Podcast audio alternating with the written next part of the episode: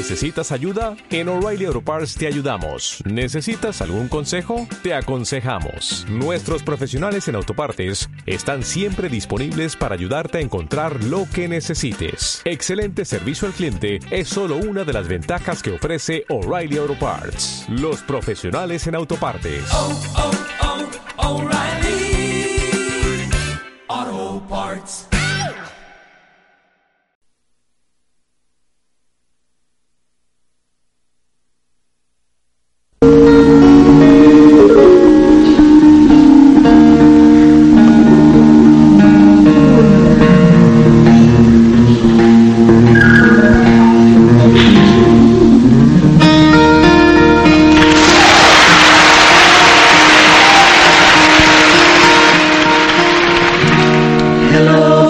Darkness, my old friend. I've come to talk with you again. Because a vision softly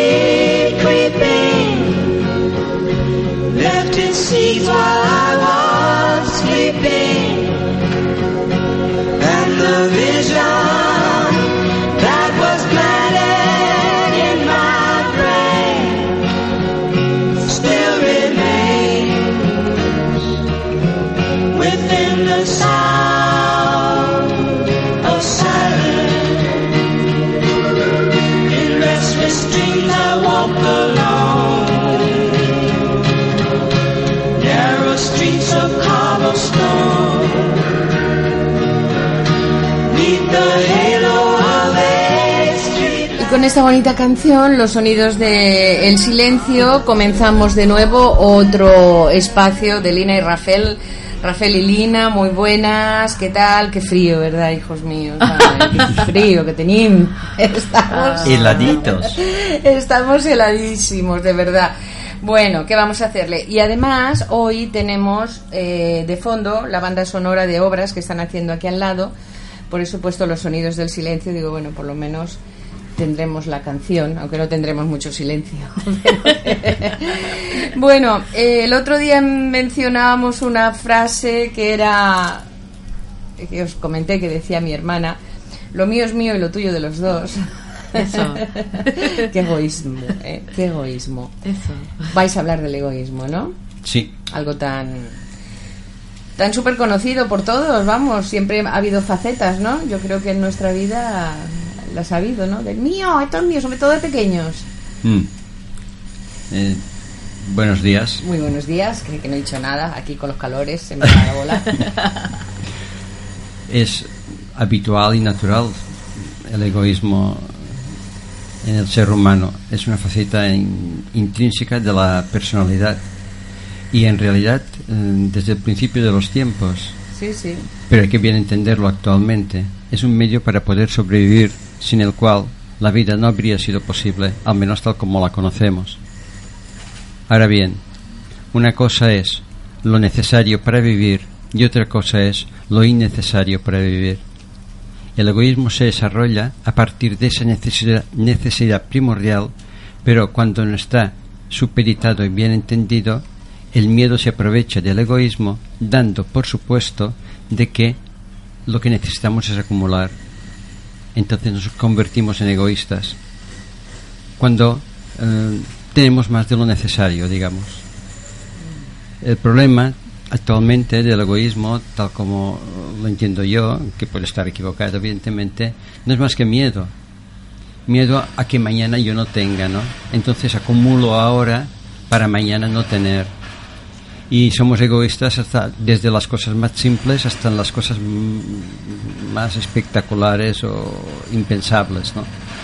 somos egoístas en el amor, en la comida, en las relaciones, en el trabajo, ta ta ta ta ta ta ta. ta. La cuestión es que nuestra naturaleza intrínseca, la real, no es así. El egoísmo no es más que un medio, no es un fin en sí mismo. Y hemos hecho de un medio natural para la supervivencia de la especie en sí misma una finalidad.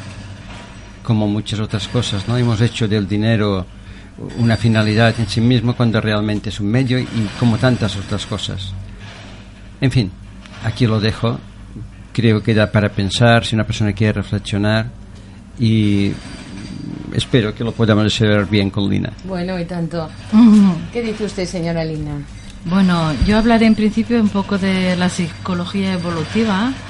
Ah, imaginaros, pues, que eh, la madre y el padre engendran un embrión, el feto ah, recupera su alma quizás a los 120 días de, durante el embarazo, ah, hay un nacimiento, pero no hay todavía una identificación de la persona como tal, sino que hay una simbiosis entre madre y bebé que se prolonga quizás hasta los tres años.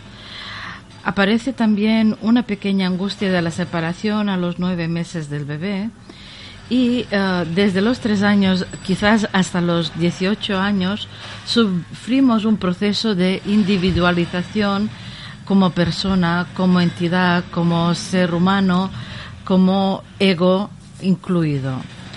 El ego nos han enseñado que es malo, pero no es malo en sí mismo. El ego es el instinto también de supervivencia. Nuestras necesidades básicas se ven ah, cumplidas por ah, la búsqueda del ego.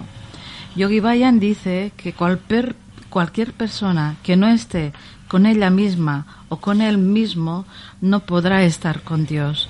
Pero es que quizás el proceso de unión con Dios lo hacemos a la inversa, ¿no? Primero nos identificamos con la forma, nos individualizamos, nos separamos del grupo, nos quitamos el sentimiento de pertenencia con el grupo y nos olvidamos de que hay algo más que todo esto, que hay uh, un grupo, una comunidad, un apoyo, un sentido de permanencia y de pertenencia que quizás nos apoye nuestro instinto de supervivencia.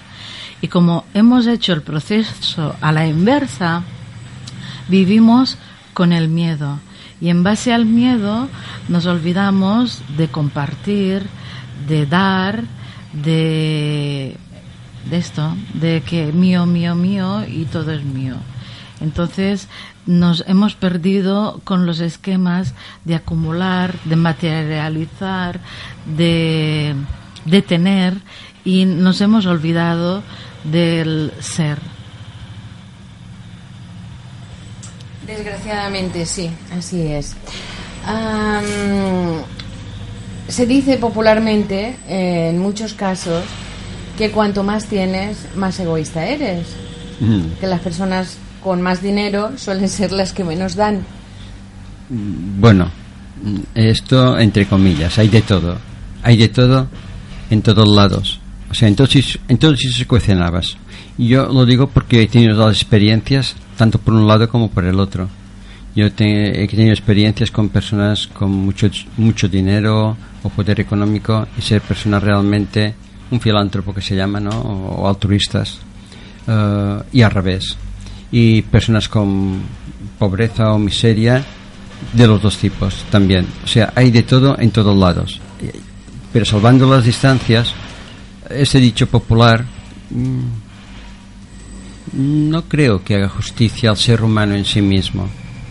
Eh, mm, tuve la experiencia de, o he tenido la experiencia de trabajar con gente de mucho dinero y me he dado cuenta que tienen las mismas angustias, los mismos problemas, las mismas cosas que de alguna forma nos atañen a las personas normales y corrientes, ¿no? de la cual yo me considero una más.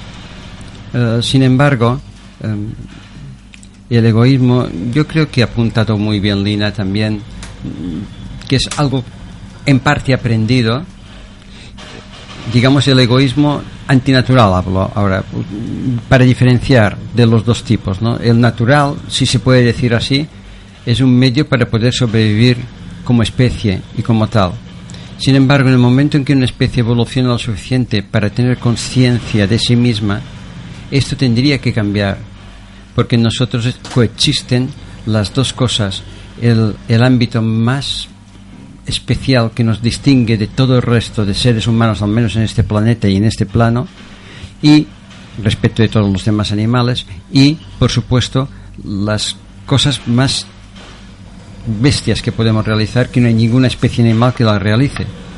Y sin embargo quiere romper una lanza a favor del género humano, ¿no? Eh, nosotros somos la única especie que yo conozca al menos o que yo sepa, quizás me equivoque, que es capaz de cuidar de otra especie. O sea, eh, nosotros podríamos aprender mucho de, del resto de la naturaleza a nivel del género animal, como cuidado de sus crías, digo per aprender en el sentido amplio de la palabra de que muchas veces mucho nos falta, tanto a padres como a madres, para cuidar de la prole. Ahora bien, una vez hemos evolucionado lo suficiente, no hay ninguna especie que cuide de la prole de otra especie diferente. Sin embargo, los humanos somos capaces, cuando hemos evolucionado de verdad, a cuidar de cualquier especie y dar lo mejor de nosotros mismos en ella. En este momento trascendemos el egoísmo, porque la conciencia tiene el propósito precisamente de este. Pero si no hacemos esta distinción, nos vamos a seguir confundiendo con la parte más animal, si queremos llamarlo así, de nosotros y la parte más trascendente, ya que las dos conviven dentro de nuestra propia conciencia, en esta propia vida, en este propio cuerpo, en este propio cerebro y en este propio corazón. Aprender a distinguir esto forma la parte fundamental para empezar a dejar el egoísmo a un lado y a caminar hacia realmente lo que yo soy. Lina, eh, en este país hemos vivido en estos últimos años, en pocos últimos años, un montón de etapas diferentes y hemos pasado de la más absoluta riqueza, aparente, a la más absoluta pobreza. Aparente también, pero bueno, que se está sufriendo. Hace 15 años, eh, incluso 10 años, eh, se le ha abierto los brazos a muchísima gente que venía de fuera a trabajar y a realizar los trabajos que aquí no se querían hacer. Y ahora, con el cambio que, se ha producido de, de bueno, ya digo, de, con la pobreza en la que estamos, el egoísmo se ha hecho patente y sobre todo lo hemos visto mucho reflejado con el tema de los refugiados sirios, ¿no? Cantidad de gente que, que comentaba en internet, sí, vale, está muy bien, pero aquí hace más falta ayuda que, que no podemos coger a nadie más de fuera. ¿Cómo miramos eso? ¿Un egoísmo colectivo? Sí, bueno, te diré que estamos en un estado mm, pobre, España es un estado pobre, pero es el estado en que hay y el momento en que hay más ricos uh, en relación con el resto del mundo. Entonces es un tema de repartimiento de riquezas uh, de modo desigual. Y en base a esto, pues aquí se refleja un, furo, un puro uh, una pura manipulación de las clases altas del poder que quieren manipular y quieren de algún modo uh, dominar a una mayoría pobre. Y en base a esto estamos endeudados el 100% con el resto de Europa, pero paradójicamente estamos ayudando y dando ayudas a Sudamérica, cuando quizás el nivel de pobreza aquí sea de los más altos a nivel de Europa. Es todo una paradoja social. Y en base a esto, pues uh, no te puedo contestar mucho porque eh, estamos en una situación de estado de alerta. Mira, yo creo que el apego a las formas tiene que ver mucho con la confianza con la vida. Y nos hemos olvidado de que la vida nos apoya y que la vida está ahí para apoyarnos. Y en base a esto, pues podríamos tener otra mirada y en lugar de mirar a los más ricos, plantearnos qué puedo hacer yo uh, como persona uh, aquí en este sitio y en esta situación para mejorar esta situación. Si, por ejemplo, uh, ves eh, las grandes Uh, cantidades de personas que se dedican al voluntariado. La red familiar uh, que cada vez se extiende más con el apoyo a los necesitados. Um, porque no hay que mirar lo negativo, hay que mirar también lo positivo. Las personas que hacen de serva, es decir, de servicio a cambio de poco o nada si miras también las redes de intercambio social, Nunca jamás se habían funcionado también, por ejemplo, las tiendas de ropa de segunda mano. Ah, o reutilizar cosas que otros ya han usado por primera vez. Esto no es una visión negativa, esto es una visión positiva, es positivo en sí. Quizás tendremos que aprender de esta situación y de estos momentos. El, el, el dar, Rafael, supongo que cuando hablamos de dar y de, y de ayudar a los demás, estamos hablando de algo que no debe tener respuesta. Quiero decir que, que, que no se debe buscar un, un- una compensación en esto, ¿no? O el mira qué bueno soy y mira cuánto ayudo a los demás y qué bonito es lo que estoy haciendo.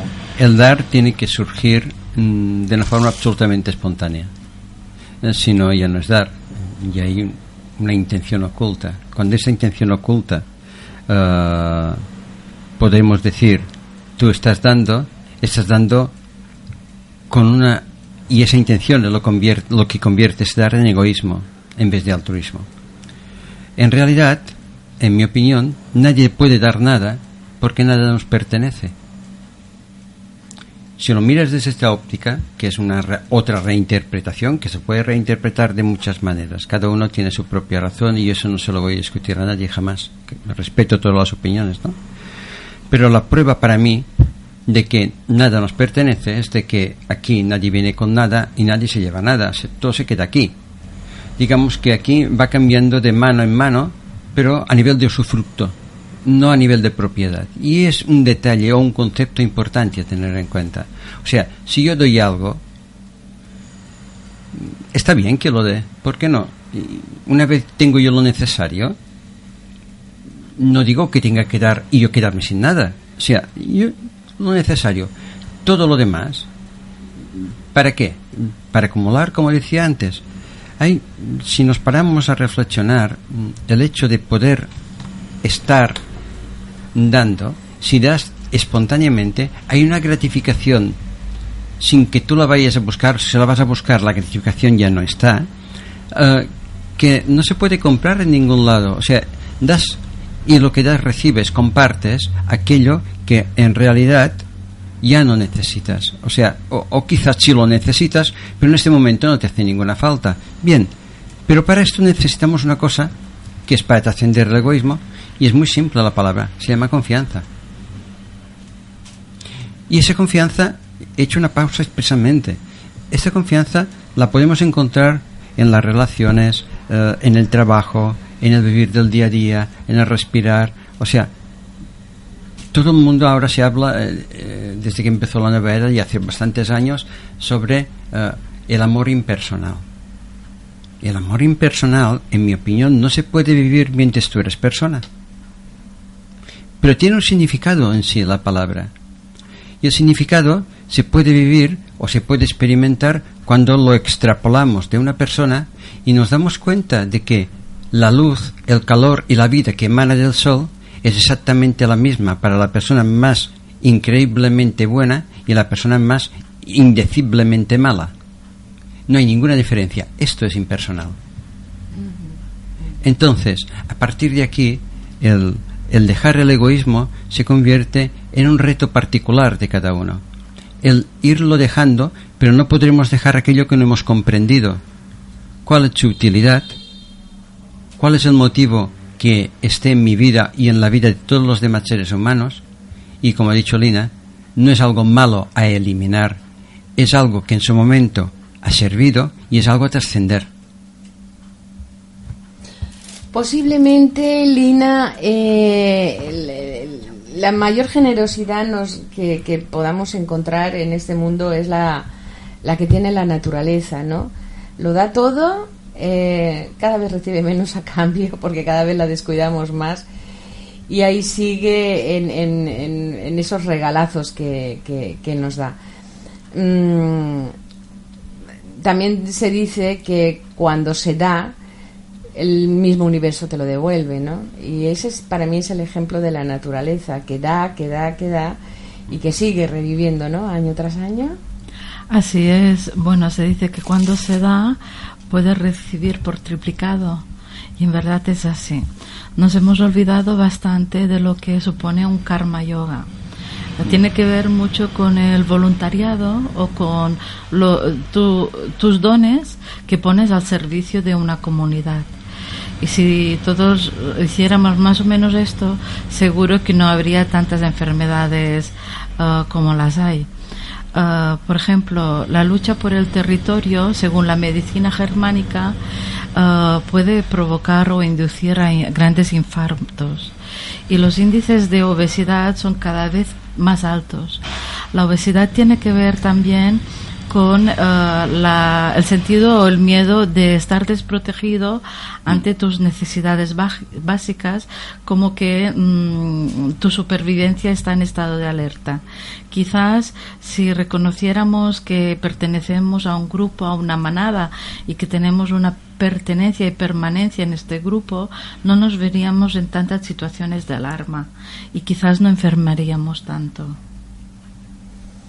Ay, Dios mío, de verdad que, que, todo es mucho más sencillo de lo que creemos, mm. pero es que los humanos somos muy complicados. Bien, yo creo que la complicación tiene la misma fuente, como tiene la misma fuente el egoísmo y todos los, digamos, aspectos negativos que vivimos y que hacen que nos compliquemos la vida. No es más que miedo. Eh, simplemente, lo que pasa es que se manifiesta de muchísimas maneras y en muchos modos y en cualquier edad y en cualquier persona. El miedo en sí mismo también tiene el propósito de sobrellevar la especie adelante. Pero hay que distinguir el miedo patológico y el, miedo, la precaución, llamaría yo la palabra, natural. El patológico es cuando eh, aquello ya se extralimita y en vez de cumplir una función para la cual ha crecido y ha nacido, se está llevando a cabo una distorsión realmente de aquel propósito en sí mismo. Entonces yo haría una, una distinción entre miedo y cuidado con las cosas. Hay que ir con cuidado en la vida porque en la vida hay trampas, pero no por esto hay que ir con miedo. Entonces nosotros nos hemos de alguna forma acostumbrado, o ya sea por manipulación, por mala interpretación, o porque quizás tenemos que aprender algo muy importante de todo ello, yo no lo sé esto, a vivir con miedo. Pero no se puede vivir con miedo permanentemente. Eh, en realidad, eh, la mayoría de las enfermedades, eh, quizás no todas, pero la mayoría, son más a nivel patológico de miedo que se mantiene durante mucho tiempo hasta que se manifiesta físicamente, o sea, se somatiza. Y entonces puede aparecer cualquier cosa. No digo que tenga que ser verdad exactamente así, pero mm, algo hay de eso. Entonces, ¿cómo podríamos erradicar el miedo? Pues siendo espontáneos. Bueno, más que complicada la vida, yo no la veo complicada. La vida, siempre he dicho, uh, te pone delante lo que tú puedes saltar o lo, que tú puedes superar. Eh, yo uh, entiendo que la vida es un juego y te pone unas vallas y cuidado con las vallas y los saltos porque las castañas pueden ser fuertes pero es que te lo pone delante para que aprendas es un aprendizaje total Exactamente. la cuestión es abrir los ojos Exactamente, eh. tomar conciencia. Tomar conciencia. Es que cuando te pones de testimonio, de observador, uh, interpretas tus acontecimientos y tus experiencias de otro punto de vista, porque ves tu situación desde diferentes ángulos, en una octava más alta, y entonces allí puedes mm, ver la lección que estás aprendiendo. Para esto hay que meditar. Para esto hay que meditar, ya lo creo. Hay un psiquiatra en Estados Unidos, se llama John Polsky, y escribió un librito para niños, eh, para todos los niños, desde los 4 o 5 años hasta los 98 o 100. A partir de ahí quizá ya no sea necesario. Y si el título del libro se llama Amar es despojarse del temor. No podemos amar hasta que, hasta que no aprendamos a despojarnos de ese temor, al menos el pernicioso, el compulsivo, ¿no? Dado que eh, si amamos y tenemos miedo, amaremos desde el egoísmo. Y no será un auténtico amor, pero viviremos aquello confundidos, hasta que nos demos cuenta que ni el amor mereció la pena, sin darnos cuenta a la vez de que no ha sido más que una mala interpretación, debido a un mal principio, del cual yo lo he aplicado. Nos analizamos muy poco las personas, nos intentamos ver muy poco. En realidad tenemos miedo de lo que podemos ver en nosotros mismos y lo que tendríamos que tener es ganas de poder encontrar la luz y el amor que somos. Pero nadie nos ha enseñado esto. ¿Cómo lo vamos a hacer? Alguien tiene que ser el primero en decirlo. Hace dos mil años alguien lo dijo, dos mil y pico ya. Muy, muy fuerte, ¿no? Mi reino no es de este mundo. O sea, si él era nuestro hermano, o sigue siéndolo, el nuestro reino tampoco es de este mundo. Sin embargo, parece que a nivel egoísta intentamos acumular y hacer de nuestro reino este mundo. También lo dijo con otras palabras. Bienaventurados aquellos que dejan las cosas de la tierra para conseguir las cosas del cielo. O sea, lo dijo muy claro, no es compatible. Claro, ¿cómo lo hacemos para no tener miedo y llegar a ese punto de fusión, de compatibilidad? Vivir en la tierra sin ser de la tierra. Estar aquí realmente y comportarnos de una forma, digamos, correcta aquí, viviendo la trascendencia. Mira, el otro día eh, estaba mirando un vídeo de una señora que eh, tuvo una experiencia post-mortem y entonces eh, ella tenía, sufría un linfoma de sarcosio. Bueno, eh, total, que estaba en coma, los médicos ahí punzando los pulmones para sacar todos los líquidos, totalmente inmovilizada, y tuvo una experiencia tras muerte y decía que se le cambió la vida al tomar conciencia de su gran expansión. Y entonces mm, daba como una fórmula mágica uh, varios puntos. El primero es amarte a ti misma, aceptarte. El segundo, no hacer nada por miedo. Lo que hagas, lo hagas conscientemente. El tercero, humor, aunque sea humor negro, tomar risa y humor de todo. El cuarto, uh, concienciarte o aceptar que todo lo que te viene en la vida, aunque sea negativo, es un gran regalo para aprender. Y el quinto es tomar conciencia de ti misma y ti misma no es desde el punto de vista del ego, sino desde el punto de vista de la conciencia y de la conciencia universal y la conciencia cósmica. Somos más que lo que vemos, somos más de lo que tocamos, somos más de lo que sentimos. Realmente materializamos un 1% y nos hemos olvidado del 99% que está ahí y que no vemos. Efectivamente. Y para muestra, un botón.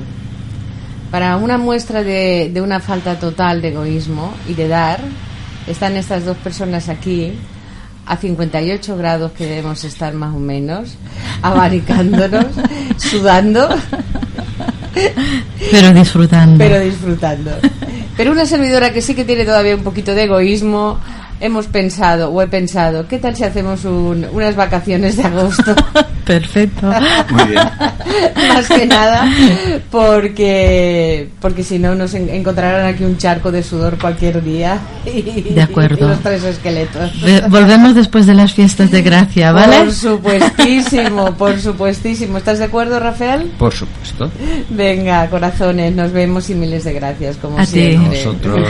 Adeu, buen día.